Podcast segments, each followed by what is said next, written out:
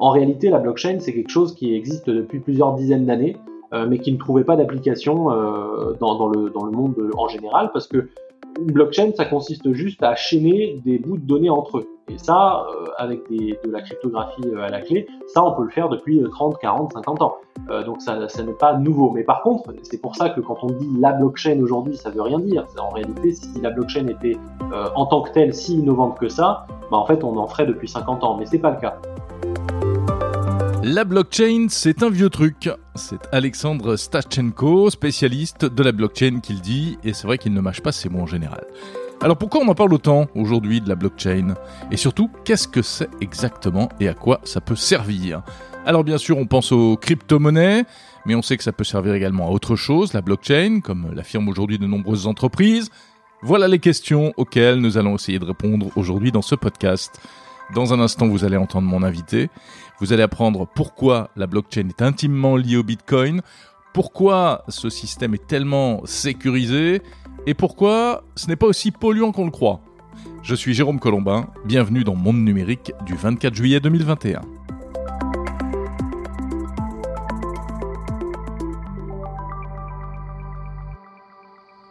Bon, ça se passe bien l'été pour vous? Pour moi, ça ne va pas trop mal, d'autant plus que je vois que vous êtes de plus en plus nombreux à écouter Monde Numérique et je vous en remercie chaleureusement. Vous écoutez y compris pendant l'été puisque cet été, je vous propose donc des épisodes euh, un peu particuliers. On a commencé la semaine dernière un seul sujet par épisode, par semaine, une technologie qu'on décrypte ensemble avec des spécialistes. Dites-moi d'ailleurs ce que vous pensez de ce format euh, sur les réseaux sociaux, hashtag monde numérique. Et aujourd'hui, on va donc parler de cette fichue blockchain.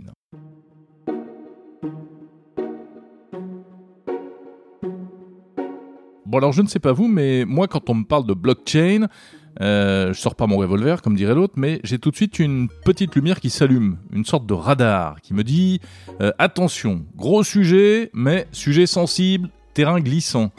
Parce qu'on a quand même l'impression un petit peu que de la blockchain, on en met partout en ce moment. Ça fait bien, euh, c'est marketing, donc on n'est pas loin de l'alerte bullshit.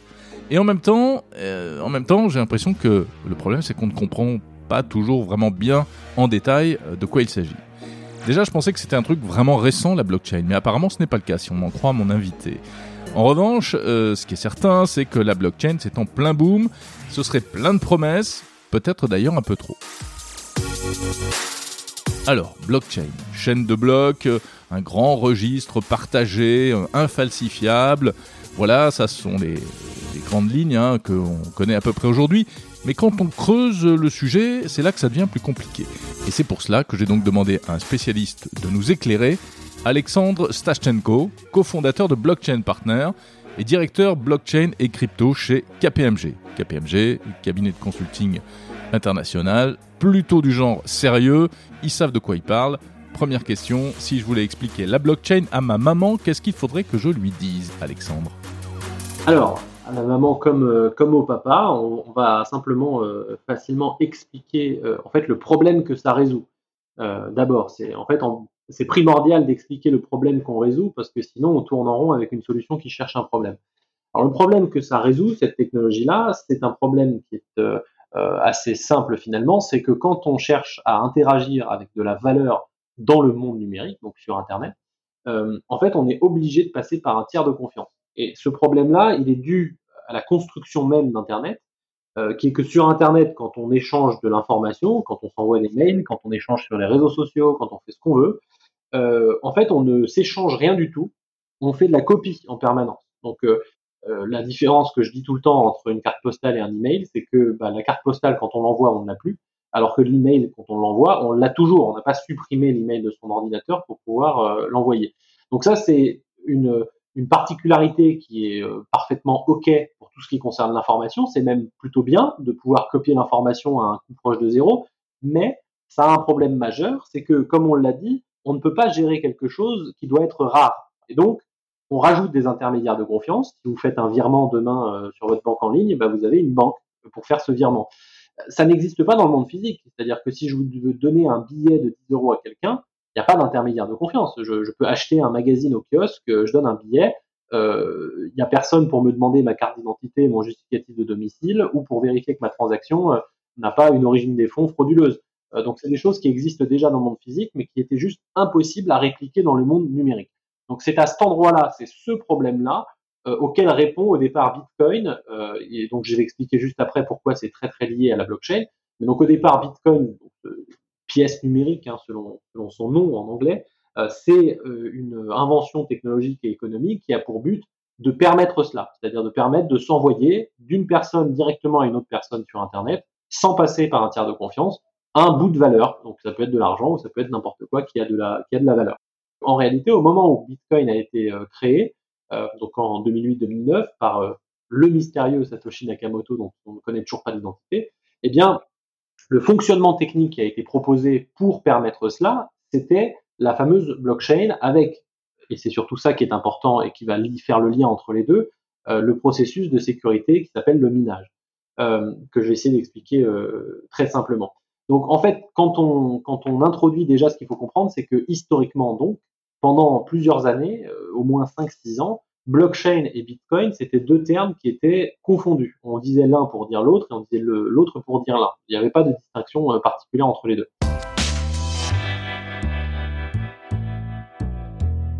Bon, ben voilà, ça commence plutôt bien en fait. Jusque-là, on comprend. Blockchain et Bitcoin, c'est très lié. Et tout ça grâce au fameux Satoshi Nakamoto. Bah oui, vous avez déjà entendu parler de Satoshi Nakamoto, l'inventeur du Bitcoin. Mystérieux inventeur, puisqu'on ne sait toujours pas qui c'est. D'ailleurs, on ne sait même pas si c'est une seule personne ou un collectif, euh, si cette personne est toujours en vie, etc. C'est le grand mystère et euh, c'est le plus magnifique élément de storytelling du Bitcoin, soit dit en passant. En plus, ça colle assez bien avec euh, l'idée du Bitcoin, qui est donc une monnaie alternative, sans tiers de confiance étatique, une sorte de monnaie hippie en fait. Hein. Pas étonnant que tous les geeks de la planète s'en soient emparés. Alors, cela étant, revenons à la blockchain, et notamment à cette histoire de minage qui est la base du processus de sécurité de la blockchain, et c'est un sujet dans le sujet, hein, le minage. Donc c'est pour ça qu'il faut démonter une première idée reçue. La blockchain, ce n'est pas nouveau, selon Alexandre Stachenko. En réalité, la blockchain, c'est quelque chose qui existe depuis plusieurs dizaines d'années, euh, mais qui ne trouvait pas d'application euh, dans, le, dans le monde en général, parce que une blockchain, ça consiste juste à chaîner des bouts de données entre eux. Et ça, euh, avec des, de la cryptographie à la clé, ça, on peut le faire depuis 30, 40, 50 ans. Euh, donc ça, ça n'est pas nouveau. Mais par contre, c'est pour ça que quand on dit la blockchain aujourd'hui, ça veut rien dire. En réalité, si la blockchain était euh, en tant que telle si innovante que ça, bah en fait, on en ferait depuis 50 ans. Mais c'est pas le cas. Pourquoi? Parce que la blockchain qu'apporte Bitcoin, elle a une particularité, et c'est ça la vraie innovation euh, qu'a apporté Satoshi Nakamoto, c'est qu'elle est sécurisée elle permet d'établir un consensus sans le tiers de confiance. Alors que dans le passé, une blockchain, c'est-à-dire simplement un registre de données euh, qui est chaîné les uns les unes avec les autres par de, de la cryptographie, c'était des choses qui avaient besoin d'un tiers de confiance pour exister et pour être fiables. Donc la véritable innovation de Bitcoin, c'est d'arriver à mettre d'accord des gens qui ne se connaissent pas, qui ne se sont jamais vus, euh, sur l'état d'un registre, en l'occurrence registre de transaction. Et ça, cette magie-là, elle est faite par le fameux processus de minage qui lie les deux, euh, les deux Bitcoin et blockchain entre eux. Le registre, c'est euh, cette fameuse image du grand livre de compte infalsifiable, etc. Exactement, sur lequel au départ il n'y a que des transactions euh, en Bitcoin. Voilà, c'est un registre sur lequel on, va pouvoir lire. Euh, Bob a envoyé deux Bitcoins à Alice et Alice a envoyé trois Bitcoins à Charles, etc., etc. donc pour, pour expliquer le lien entre les deux, je vais devoir expliquer le processus de minage qui est en soi un peu complexe, mais que je vais essayer de simplifier. Allons-y. En gros, on, est en présence d'une vraie problématique au départ, euh, qui est qu'on doit mettre d'accord des gens pour tenir un registre de faits, mais on ne doit pas passer par un tiers de confiance. Ça, c'est le, j'allais dire, c'est le, la, situation initiale que cherche à résoudre Bitcoin. On le disait tout à l'heure, on ne veut pas passer par une banque ou par un intermédiaire de confiance. Donc, comment mettre d'accord l'ensemble de la planète sur l'état d'un registre? Sinon, tout le monde pourrait créer de l'argent euh, dans sa propre poche. Comment on fait ça sans qu'il y ait de, tiers de confiance pour centraliser l'information et mettre tout le monde d'accord. Alors, ce qu'a proposé Satoshi Nakamoto, c'est un système dans lequel euh, il fallait établir donc un consensus qui soit indiscutable.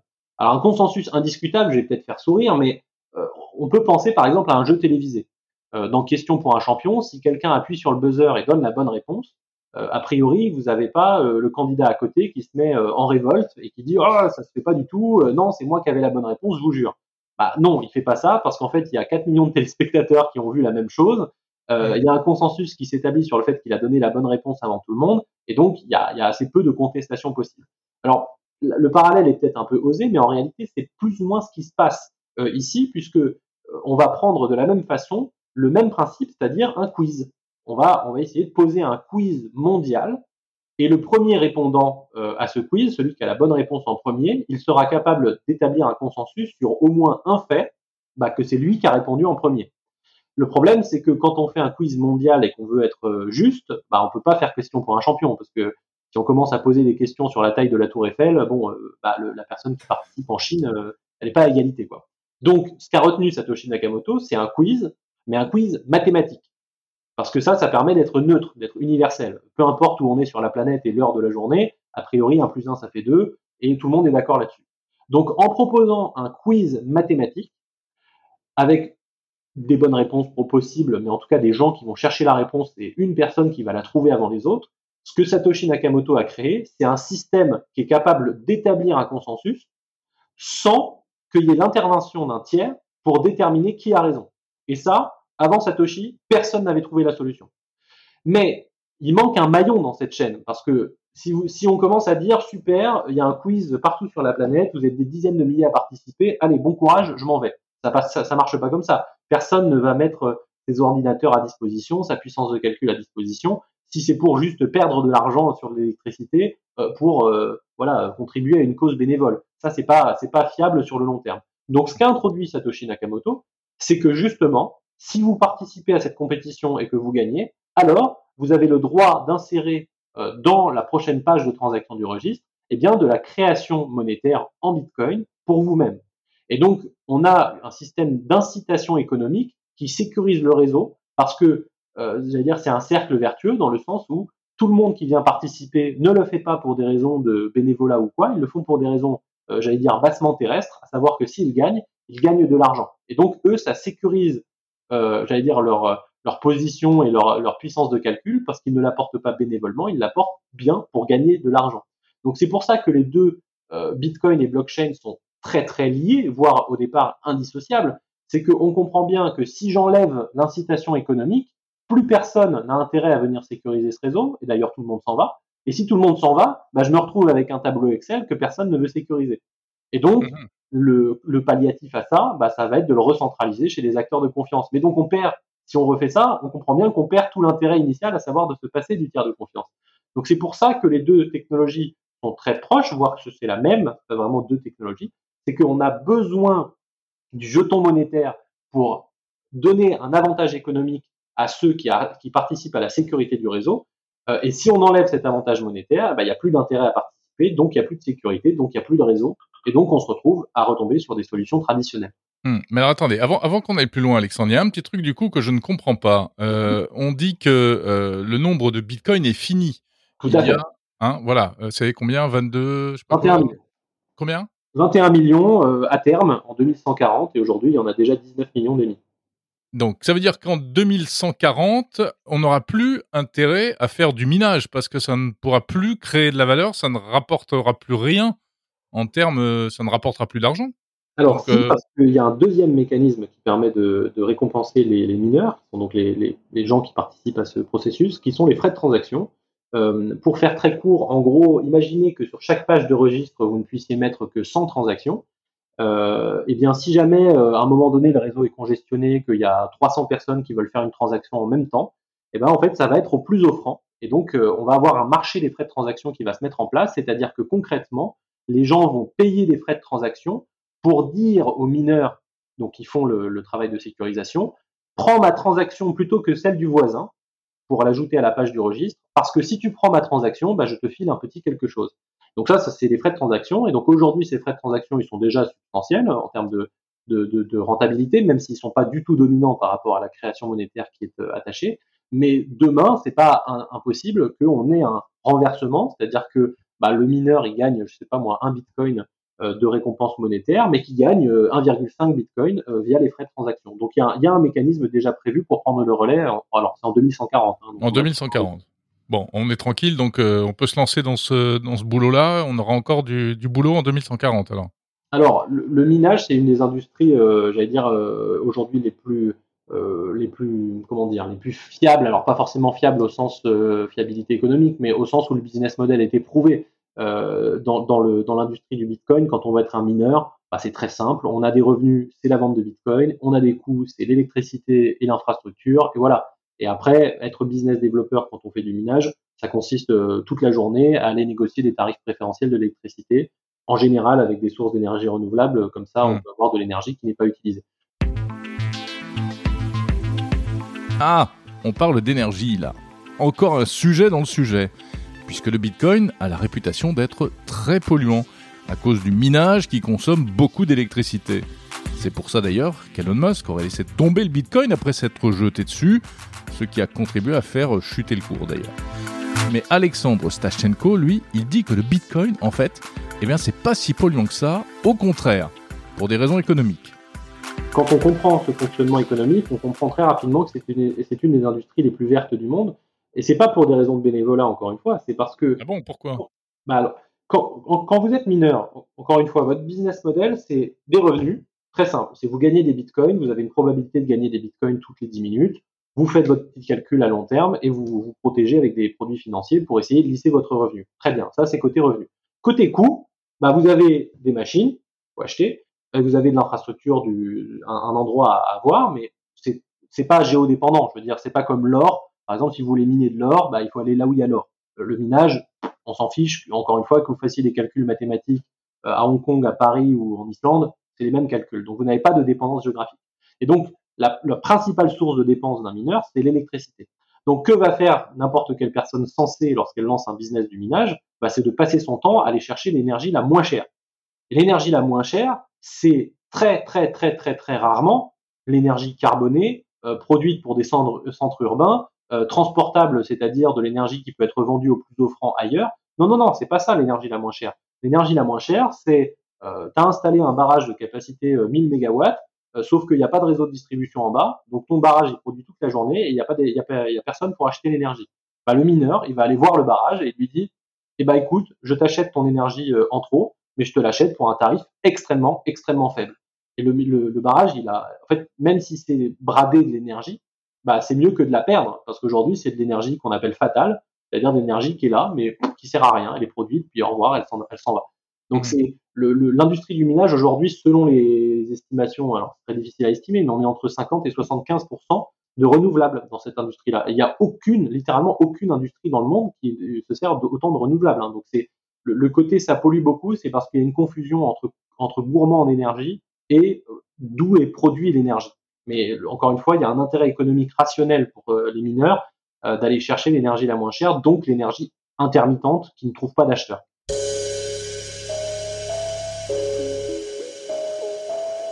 Bon, donc en fait, si on en croit Alexandre Stashtenko, le minage serait une activité euh, vertueuse, ou en tout cas euh, écologiquement euh, acceptable. Bon, ok.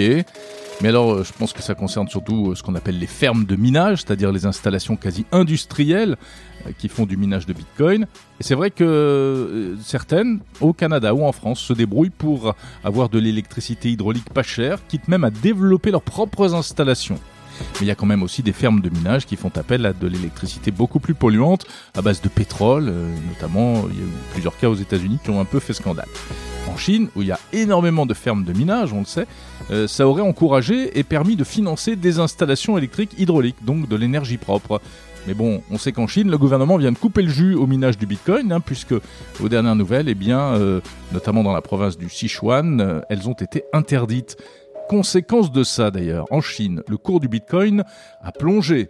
Alors justement, éternelle question, est-ce que ce n'est pas la mort annoncée du Bitcoin? Est-ce qu'il ne va pas s'écrouler définitivement?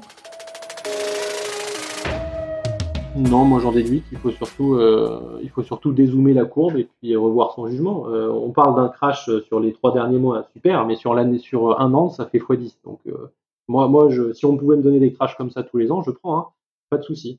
Donc c'est c'est qu'une question de dézoomer. Euh, on peut aller faire ça avec n'importe quel actif. On va regarder sa courbe, on focalise sur l'endroit du crash et dire oh là là, ça a perdu 50%.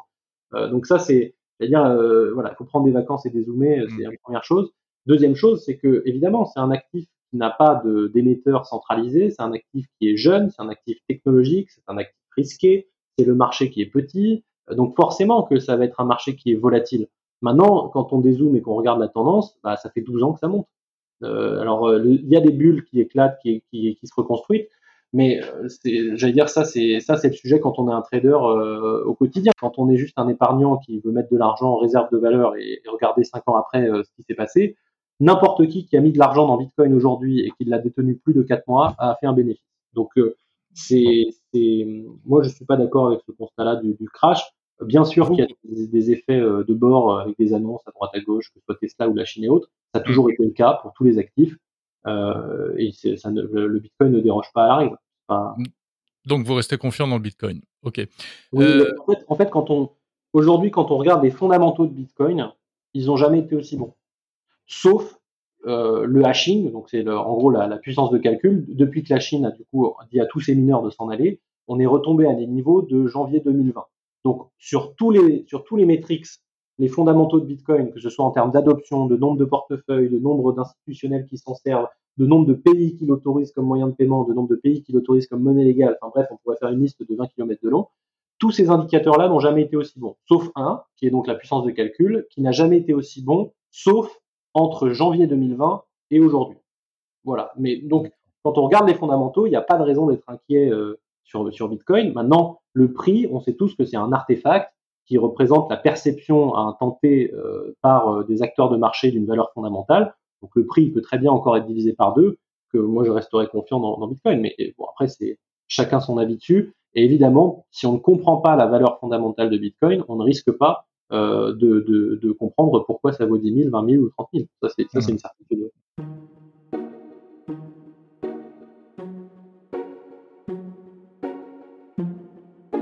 Donc le Bitcoin ne serait pas mort, selon notre invité. Eh bien écoutez, ça réjouira ceux qui en possèdent. Euh, attention, si vous achetez du Bitcoin, évidemment, ne faites pas ça sur n'importe quelle plateforme. Il y a eu beaucoup d'arnaques euh, ces derniers temps. Bon, si nous revenions à notre sujet de départ, la blockchain. On voit bien qu'il est quasiment impossible de parler de blockchain sans parler de Bitcoin. Et pourtant, eh bien aujourd'hui, on évoque de plus en plus souvent les blockchains pour faire autre chose que des crypto-monnaies. On voit fleurir euh, des projets dans le luxe, dans l'alimentaire, euh, dans l'énergie, euh, la blockchain au service notamment de la traçabilité pour authentifier les déplacements, etc. Alors cette blockchain-là, comment ça marche? Et même, est-ce que c'est vraiment sérieux? Ou est-ce que c'est simplement marketing? Est-ce qu'on n'est pas dans ce qu'on pourrait appeler du blockchain washing? C'est en très grande partie du blockchain washing, ça c'est une certitude. Euh, maintenant, tout n'est pas à jeter parce qu'il y a des cas d'usage euh, qui ne sont pas euh, monétaires. Maintenant, en gros, on a compris de l'explication que j'ai faite que moi, ce que, je, que j'essayais d'expliquer, c'est que la sécurité et la plus-value d'utiliser une technologie blockchain, c'était bien d'avoir une sécurité qui ne dépende pas d'un tiers de confiance pour pouvoir précisément bien faire des opérations sans le tiers de confiance. Sinon, on peut passer par des solutions traditionnelles. Maintenant, ça veut dire que la plupart des cas d'usage, effectivement, vont découler de l'existence de ces bitcoins ou de n'importe quelle crypto-monnaie sur, euh, sur, euh, sur blockchain public, donc euh, qui fonctionne avec ce, ce, mécanisme de sécurité. Mais ça ne veut pas dire que c'est le seul cas d'usage. Par exemple, on peut se servir de la blockchain Bitcoin ou de la blockchain Ethereum, ou d'une blockchain publique, pour certifier des documents.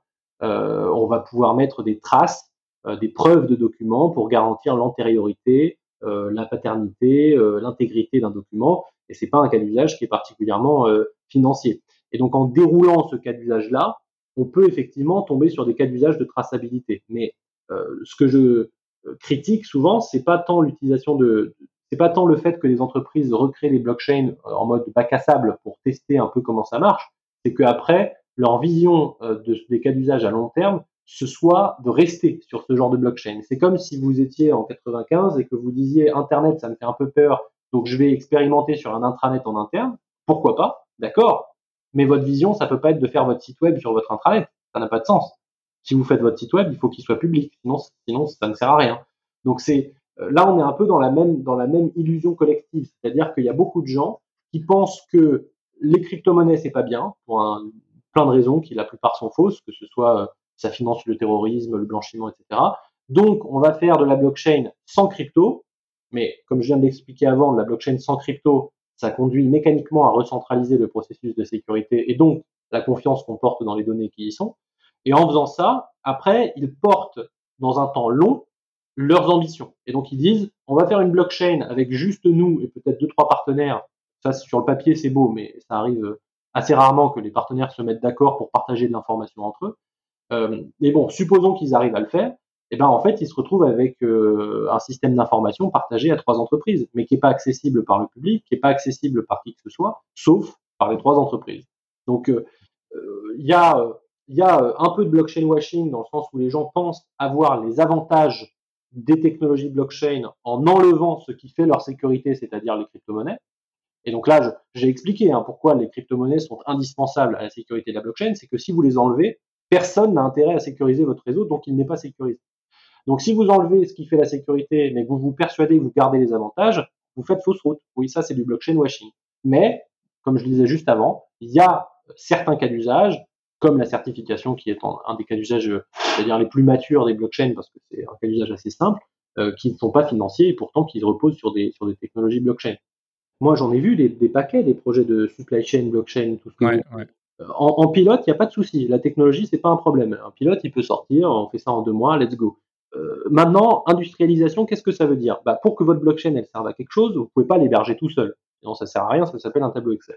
Donc, il va falloir mettre des partenaires autour de la table. Et là, alors bon courage, vous êtes parti pour 10 ans de discussion. Parce que euh, vous êtes un, je sais pas moi, Louis Vuitton, puisqu'ils ont fait des projets là-dessus, ou n'importe qui, enfin je voudrais pas cibler qui que ce soit, mais allez voir vos concurrents pour les mettre d'accord sur utiliser un, système d'information partagé dans lequel vous allez tous ensemble, alors que vous êtes concurrents, partager des informations sensibles sur avec qui vous transactez, quel est votre volume de transaction avec le fournisseur A et le fournisseur B, avec quel client vous interagissez, euh, quel type d'informations vous utilisez dans vos, données, etc. Mais en fait, ça, ça n'arrive jamais. Ça, c'est l'utopie. Et donc, à la fin, on se retrouve avec une table ronde, avec euh, une dizaine de participants, qui sont tous d'accord, euh, sauf qu'ils sont d'accord en théorie, et qu'en pratique, eh ben, ils ne mettront jamais quoi que ce soit en commun. Bon, donc c'est pas gagné, la blockchain, pour faire autre chose que du Bitcoin. Euh, tant qu'on y est, je ne pouvais pas ne pas poser la question à Alexandre Stachenko, la question de l'utilisation éventuelle de la blockchain pour sécuriser les élections. J'en ai longuement parlé dans le deuxième épisode de Monde Numérique, que je vous invite euh, évidemment à écouter. Alors est-ce que c'est réaliste? L'avis d'Alexandre Stachenko. En fait, le vote électronique tout court, bien que j'eus été en faveur il y a quelques années, euh, je pense euh, aujourd'hui qu'en fait c'est une fausse route. Euh, pour toutes les raisons que j'ai évoquées sur Twitter, donc mmh. l'incapacité à prouver la non-coercition, enfin bon bref, ouais, le, toutes les choses que vous avez évoquées dans votre podcast que j'avais commencé à écouter. donc je suis moins en faveur. Maintenant, ça, ça ne veut pas dire qu'on doit se l'interdire pour toutes les élections. C'est-à-dire si vous faites, enfin, vous êtes une association de quatre personnes, un qui habite à Biarritz, l'autre à Toronto et l'autre à Miami et l'autre je sais pas où.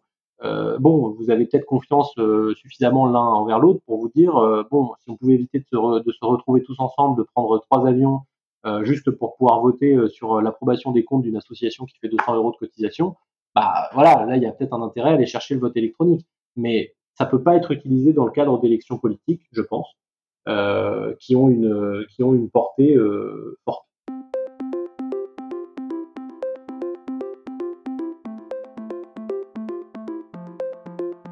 Eh bien voilà, voilà ce que l'on peut dire sur la blockchain. J'espère que cela vous aura éclairé. Il y aurait bien sûr encore plein de choses à ajouter. Je remercie euh, chaleureusement Alexandre Stachenko pour euh, ses explications de grande qualité. Et si vous n'avez pas tout capté d'ailleurs, euh, n'hésitez pas à réécouter certains passages. C'est évidemment l'avantage du podcast. C'est la fin de ce sixième épisode de Monde Numérique. N'hésitez pas à me dire ce que vous avez pensé de ce podcast sur les réseaux sociaux, hashtag monde numérique. Euh, sur les plateformes d'écoute également, vous pouvez noter, mais également poster un commentaire, c'est très utile pour les autres utilisateurs. La semaine prochaine, toujours pour occuper votre été, on parlera de chiffrement de bout en bout. Oui, dit comme ça, ça peut faire peur, mais en fait c'est super intéressant et ça nous concerne tous. Et en plus, ça pose euh, pas mal de questions, notamment de souveraineté numérique. Voilà, merci d'avoir écouté. Si vous êtes en congé, très bonnes vacances. Si vous êtes au boulot, bon travail. Portez-vous bien. À samedi prochain.